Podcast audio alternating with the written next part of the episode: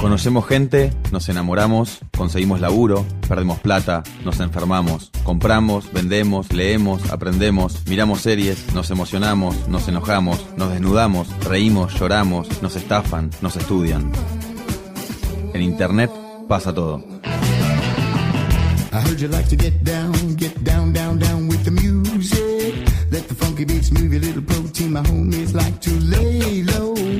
I got reasons why I love my music.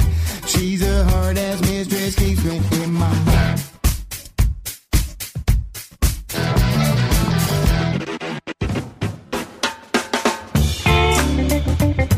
Bienvenidos a un nuevo episodio de Todo es Fake, el podcast de revista Anfibia en el que hablamos de las cosas que pasan en Internet.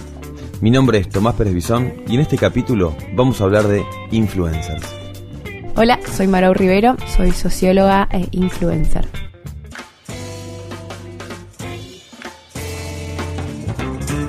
Bienvenida Marou a Todo es Fake, el proyecto de podcast de revista Anfibia.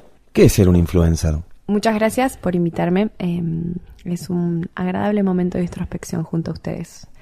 Eh, ser un influencer eh, es ser una referente para, para alguien. Eh, creo que es un, un nombre que le puso al mercado, pero que en realidad es válido para alguien que, que refiere en algún tema a otros. Eh, en el caso de las redes sociales es exponencial la cantidad de, seguidores. En el caso de las redes sociales, lo zarpado es que son muchos los seguidores. Em, pero creo que todos somos influencers en algún lugar por eh, las cosas que nos gustan y nos identifican, les, ponemos mucha intención y mucha, mucha curiosidad. Eh, sos la amiga que le preguntan dónde se compra ropa o el amigo al que le preguntan qué película ver. Para mí eso es ser influencer. En redes hay una, una cuestión con cantidad de seguidores que no es menor.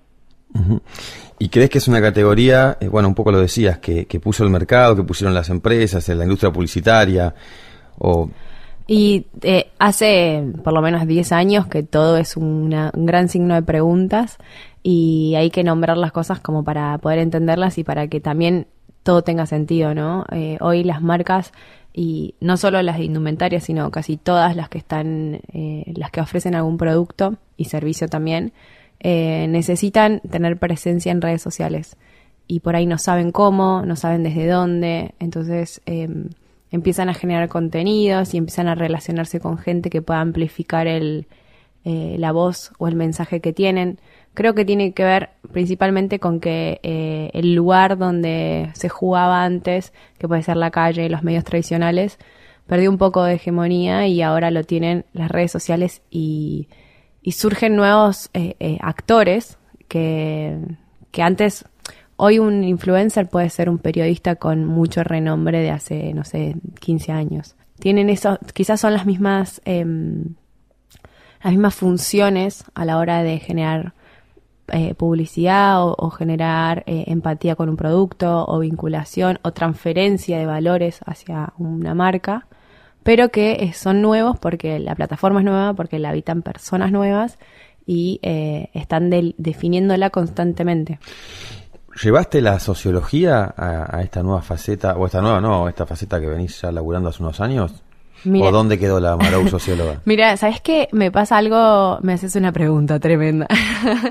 no, mentira, me, me pasa algo que es que no sé en qué, en qué momento soy socióloga y no soy socióloga. No sé si se puede no ser algo que uno lo estudió, lo incorporó. La sociología además es una, una carrera maravillosa que, que nunca te saca de, de tu contexto. O sea, siempre te está dando información de lo que estás viviendo, lo que está, de cómo aproximarse, de cómo de cómo ver que las cosas no son direccionales, sino que son multicausales, que hay un montón de gente involucrada, como esta mirada de que no soy yo misma con el universo, em, creo que está todo alrededor de lo que hago y que también tiene que ver con eh, cuando yo estaba estudiando, ya tenía un proyecto de moda en Córdoba, de revista, se llamaba Usted, Usos, Tendencia, Estilo y Diseño, y mm, ahí ya, sí, ya hacía esto, ya, ya, ya había una parte mía que, que miraba la moda de otro lugar y, y la acercaba desde la palabra.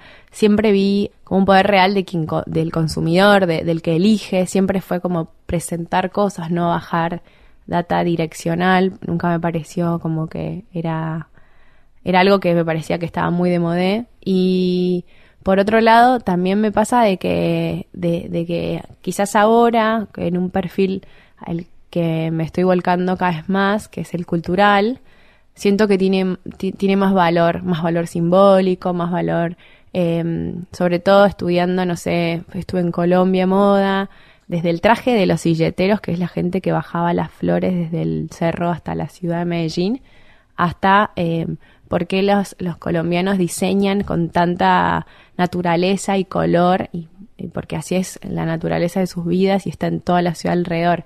Hay como muchas cosas, un diseñador no es una persona aislada eh, de la vida y de lo que lo traspasa, entonces cuando por ahí quedarnos solamente, lo que pasa es que vemos la masividad, ¿no? O sea, es muy difícil acceder a algo completamente único, eh, trabajado a mano, que tenga toda esta, esta información. Pero si vos te vas a, mm, no sé, la, paleta de colores del norte, que tiene que ver con, con la naturaleza, con lo vívido, con también con, con, la energía y la alegría y los ritos y todo lo que tiene, te das cuenta de que hay, hay colores y hay estampas que se usan en el mundo porque tienen esa impronta, porque bajan eso. Eh, creo que en esta parte de mi vida es donde soy un poquito más socióloga. Eh, todavía no lo he no lo he bajado a Instagram, pero estoy procesándolo. es un proceso eh, re difícil porque lo que hablábamos antes, la lógica de, de, las redes cambia constantemente y por ahí vos estás queriendo hacer un cambio en, en el valor que, del contenido que das y el algoritmo no te, no te visibilizó más, te hizo invisible y, y por ahí garpa más salir en una foto en bikini que contar sobre el valor cultural de, no sé, los, los aguayos del norte, no sé. Eh, o la ruta del artesano de Tucumán, que lo conté este año. Em, es como, tiene, tiene algo que, que es un medio y al mismo tiempo está em, modificado y manejado por intereses completamente económicos. Nadie más que el querido Mark para hacer plata. Él quiere que sea la, el, el acceso sea el objetivo último, pero lo que guía todo y la realidad es que hay muchas marcas, incluso yo eh, trabajo con dinero a través de redes sociales, pero creo que eso no debería de eh, ser el único objetivo porque sí hay, hay muchas personas que solamente están en redes y se están perdiendo de... Sobre todo en, el entretenimiento, es como en la televisión, ¿qué vemos? ¿Qué, estamos poniendo? si solamente ves eh, eh, la evasión completa del entretenimiento, te, te quedas sin, sin información de otras cosas que pueden, no sé, darte curiosidad, ganas de viajar, hacer otras cosas. ¿Y, te analizás tu, tu, personaje en redes cada tanto? Pues acá en este en esta temporada, eh, varias veces, varios capítulos hablamos, ¿no? de de este personaje que nosotros creamos en las distintas redes sociales, que incluso yo, yo Tomás, no soy el mismo en Instagram, en Twitter, en Facebook, en Snapchat, cada uno me voy manejando con distintas audiencias, más pequeñas obviamente, pero, pero que son audiencias en fin. Entonces vos te analizás cada tanto, te pensás, decís cómo me estoy construyendo en redes sociales. Bueno, eh, esto fue tan, tan así, una mirada más naive de todo. O sea, yo llegué a Instagram en el 2012 y era la primer eh, red social que usaba con fines personales y hoy es la, la, red número uno que usa con fines de trabajo profesionales. Entonces, eh, el, el, digamos, el proceso por el que pasé fue al tuntún, sin, sin demasiadas estrategias y viendo un poco qué me pasaba a mí con, con esta manera eh, de contar las cosas. Siempre hay algo que, que es muy personal, que tiene que ver con el interés. Yo no, trato de no hacer cosas que no me interesen, que no me movilicen. La forma en que los cuento eh, tiene que ver con lo que me pasó eh, en ese momento. Por ejemplo, puedo ir a un lanzamiento de una marca, pero si a mí en ese lanzamiento había una, eh, una actriz que hizo una película que me encantó, para mí es mucho más importante darle lugar a esa actriz que me movilizó, que eligió la misma marca que yo, y en qué lugares a esa, esa actriz le interesa esa marca, que hablar del zapato nuevo que lo van a publicitar en la campaña, eh, que va a estar en la campaña, que va a estar en sus posteos propios, como encontrar qué es de, de, mm, de lo que está sucediendo, cuál es mi mirada sobre eso, a qué le puedo aportar valor yo. ¿Y a veces se enojan con eso? es, es algo que creo que... mm, no sé si se enojan, quizás eh, hay como, sobre todo para las, las marcas más formales, hay una cuestión de entender que somos personas, de que hay una, una cosa que nos atraviesa, de que, y que, que cuando vos jugás el juego de, otros referentes que no, son tu voz directa, tenés que dejarlos que pase lo, eh, que, que vivan lo que les pasa con su producto, porque además es el lugar que a vos te va a devolver valor. O sea, yo, para mí, eh, elevar a un artista que hizo una película que me gusta, pero que está usando zapatos de una marca en la que yo confío y con la que construyo, me parece que habla más de, de, de qué cosas me unen con la marca que qué cosas hizo la marca y el universo de la marca, porque esa actriz está ahí. Em, se enojan en el sentido de que eh, no tanto las, las marcas de moda, pero sí las, las que son de consumo masivo por una cuestión de si aparece o no el producto, cómo, eh, a qué lo asocias. Hay muchas marcas con las que trabajo que necesitan eh, aprobación previa, que lo entiendo porque son marcas que tienen mil un requisitos de presencia y de cositas y de, mm, por ejemplo, no sé, de palabras y más que nada porque se cuidan de que los asocien o lo o, o den información falsa o lo que sea. No, no sé exactamente por qué es tan exigente eso, pero mm, sí, sí, a mí yo creo que en el momento que vos te acercas a, a- que a vos, no sé, mira, te recomendaron mi, mi perfil o lo seguís y mirás y ves un poco y vos sabes que yo voy a hacer lo que quiera, que nunca voy a poner en riesgo tu marca porque si no nunca me acercaría, porque para hablar mal de alguien prefiero no hablar. Em, sí, es, una cosa es hablar mal y otra cosa es tener un pensamiento crítico sobre las otras cosas.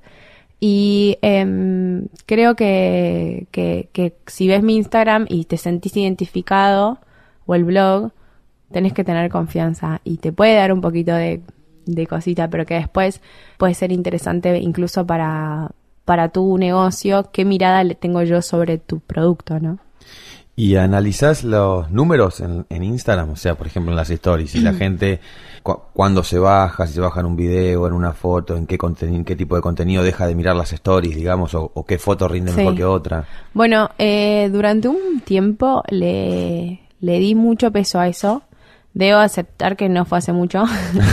eh, hay en esto de tratar de entender cómo van las cosas, uno siempre se queda pegado a lo que sabía que funcionaba. Che, de repente no pasa nada. De repente pasan, recién la foto empieza a tener ma- eh, likes después de las dos horas. ¿Cómo puede ser? Toda la ansiedad que genera apenas subís el posteo, vos además pensando, lo subo a las 5 de la tarde porque es el horario que, whatever. Tengo dos miradas. Uno, que la gente eh, tiene muchas herramientas de distracción y cuando ve tu foto está en una que escrolea y, quizás con detenimiento entra en otro momento, como antes sucedía con los blogs, que miraban las- los títulos y después un día entro y tengo 10 minutos de permanencia leyendo nota con nota. Em, pero también hay algo de, de, mm, de, de todo eso que, que, que sí que obvio que me asusta de lo efímero, de lo poco que duran las cosas o, o de la cabeza que le pusiste algo y de repente se no lo vio nadie o lo vio, lo vio un montón de gente pero no le puso likes y después otras cosas que tienen que ver más con algo que era completamente este momento, una foto con un filtro que no genera nada, pero que a veces está bueno porque es divertido. Uno no se puede tomar tan en serio las, redes sociales en el fondo. Tiene un montón de, de likes y está horas y horas y horas con gente que te comenta y el comentario más eh, reiterado es qué linda que estás, que es como como lo, digamos lo que genera un, un tipo de, de no va a generar nunca un debate porque no lo estás proponiendo pero y eso sí me, sí estoy atenta a, más como socióloga mirando pero no tratando de condicionar lo que hago porque mm, es difícil eh, uno sobre todo cuando labura con marcas está pendiente de si al posteo les fue bien o no pero en el fondo también es como mm, un que sea todo tan medible, que sea todo tan eh, auditable, en, en el fondo te estás buscando el exitismo, ¿no? No, no estás buscando crear valor, ni, ni calidad, ni un mensaje. Em, Que yo me ponga, eh, que, no sé, que hable de una marca en la pileta va a tener tanta cantidad de likes y que hable de la marca en mi escritorio va a tener otra, por obviedad. Y, y esas son las cosas que nunca llevaría una marca a nunca llevaría una marca de papel a descontextualizarla en la revista y entonces como como tratando de, de- que no todo se guíe por la lógica de lo medible. Porque además otra cosa que es medible es el top of mind, que es un concepto publicitario, que es que la gente asocie, cuando te digan cinco influencers de Argentina, por más que vos tengas menos likes y menos comentarios que digan tu nombre, o, una marca pregunte, che, ¿con quién puedo hacer esto? Y que me recomienden a mí, para, para mí es tan válido como eh, que tiene que ver con el contenido que yo genero, ¿no? Con cómo me gusta a mí aproximar una marca. Em, que no son todas las marcas, son algunas, ¿no? Y la gran pregunta que, que todos nos te hacen, imagino, y que se hace en una cena que uno dice es, ¿cuánto cobra un Instagramer por cada posteo, por cada story? Hay todo un, hay una historia.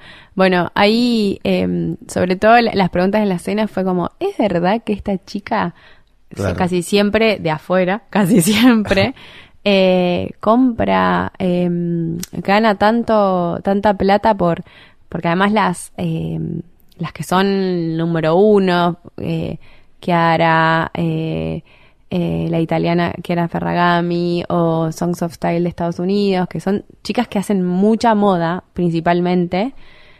Vos, vos ves lo que hacen el ranking de mujeres más eh, mejor pagadas en internet y siempre son las primeras. Tiene que ver con los mercados, tiene que ver con, con eh, la cantidad de, de prensa y presencia que tiene en la prensa. O sea, son chicas que están todo el tiempo siendo fomentadas para que otras chicas se enteren que existen y miren y deseen lo que tienen y acá te, te entras a ver lo que tiene y no te puedes comprar nada ni por el precio ni porque eh, ni porque tengas acceso a comprarte no hay no están esas marcas acá Em, pero no la, la distancia que hay entre lo que sucede afuera y lo que sucede acá es enorme pero sí es real que eh, si uno se organiza y es coherente y, trabaja en pos de eso puede puede vivir de esto Eh, obviamente yo hace 2011 que, que hago esto, hace cuatro años recién que solamente vivo de esto, tres años. Y mientras tanto fue como el, el hobby y, disfrutar y aprender y, y ver, ver en qué, en qué puedo mm, crecer o, o darle vuelta. Y también que quizás no es solamente lo único que hagas, sino también que de repente te vincules con algún medio, escribas columnas para otros, trabajes con una marca no tanto desde el lado de tu comunicación, sino desde ayudándolos a ellos. Es como encontrar, sí se puede vivir de la digitalidad, pero no plenamente de estar, salvo que tengas un perfil más eh, celebrity, digamos, que, que existe también, que son cosas distintas. Una cosa es una influencer comunicadora y otra cosa es una influencer ce- celebrity y tiene que ver con el- la vinculación y tiene que ver con lo que les devuelve a sus seguidores. Una cosa es dar información y otra cosa es una foto y chao, arréglatelas como puedas. Que también es válido, son reglas y funcionan y, y es parte de los actores nuevos de Internet, ¿no? Pero tenés que, o sea, como esto, ¿de qué elegís? ¿Qué historia querés contar? ¿Cuál es tu objetivo? ¿De- de- ¿Hacia dónde vas? Y esos valores, ¿qué- eh, ¿quién los pone? O sea, hay una, hay agencias de Bueno, los valores, yo, por ejemplo, eh, prefiero hablarlo mano a mano con la persona que, que, que me busca o la marca con la que me relaciono. También tiene que ver con eh, el, el proyecto, qué es lo que hay, en qué me estoy metiendo. Eh, tiene, me- tiene completa lógica. Cuando las cosas tienen mucha lógica con lo que haces, es eh, casi todo más fácil porque es sabes que, que, te va a costar menos mm, eh, involucrarte en ese proyecto o darle más difusión o por ahí en vez de darle un posteo quieres seguir hablando del tema te involucras Eh, hay mm, hay personas que eligen por sí mismos cuánto cuánto es su fee como le dicen. Para mí es algo que, va cambiando de acuerdo a, todo a, a todo el combo no y sí hay marcas sí hay empresas que se dedican más que nada a algunas dicen que son de influencers. Yo creo que son empresas que vinculan empresas con influencers porque eh, es el mundo freelancer todavía tiene un, grado de desorganización que para las empresas grandes como corporaciones o, mm, que están en todo el país, ese tipo de, de, de- actor freelancer medio desorganizado es, es difícil de contener. Hay que darte arte a proveedores, darte una orden de compra, todos los temas legales. Y creo que de ese lugar nacen estas, estas empresas que buscan un poco eh, conectar, hacer los reportes, que el, influencer no se olvide de publicar, calendarizar, que para la marca es re importante. Eh, sí, volverlo un poco más profesional a todo. Eh, y existen acá, en Estados Unidos, en Europa, todas dependen de... Es como cuando una agencia de publicidad gana una cuenta y bueno, tiene la posibilidad de conseguirle el- también los influencers. Entonces, ya ahí, ya de repente creó una agencia que lo que hace es conectar con las marcas con las que trabaja, pero no deja de ser una agencia eh, que busca el- el vínculo más fácil y más directo entre la marca, que casi siempre es gigante, y el influencer freelancer. Y la última, si quisieras publicar eh, o quisieras compartir, mejor Sí. dicho, una foto a tus 3, 4, 5, 6, 7 mejores amigas, Sí. amigos, ¿dónde lo haces? Creo que lo hago en Instagram. Hay algo de en WhatsApp, obvio, el grupo de WhatsApp. Ah, bueno, grupo WhatsApp. Eh, em, hay algo también de, de- del personaje persona. em, la intimidad. eh, cuando uno hace elecciones y va a lugares y comparte con otras personas, es íntimo, por ahí es íntimo compartible, visible, y, es parte de, también quién sos.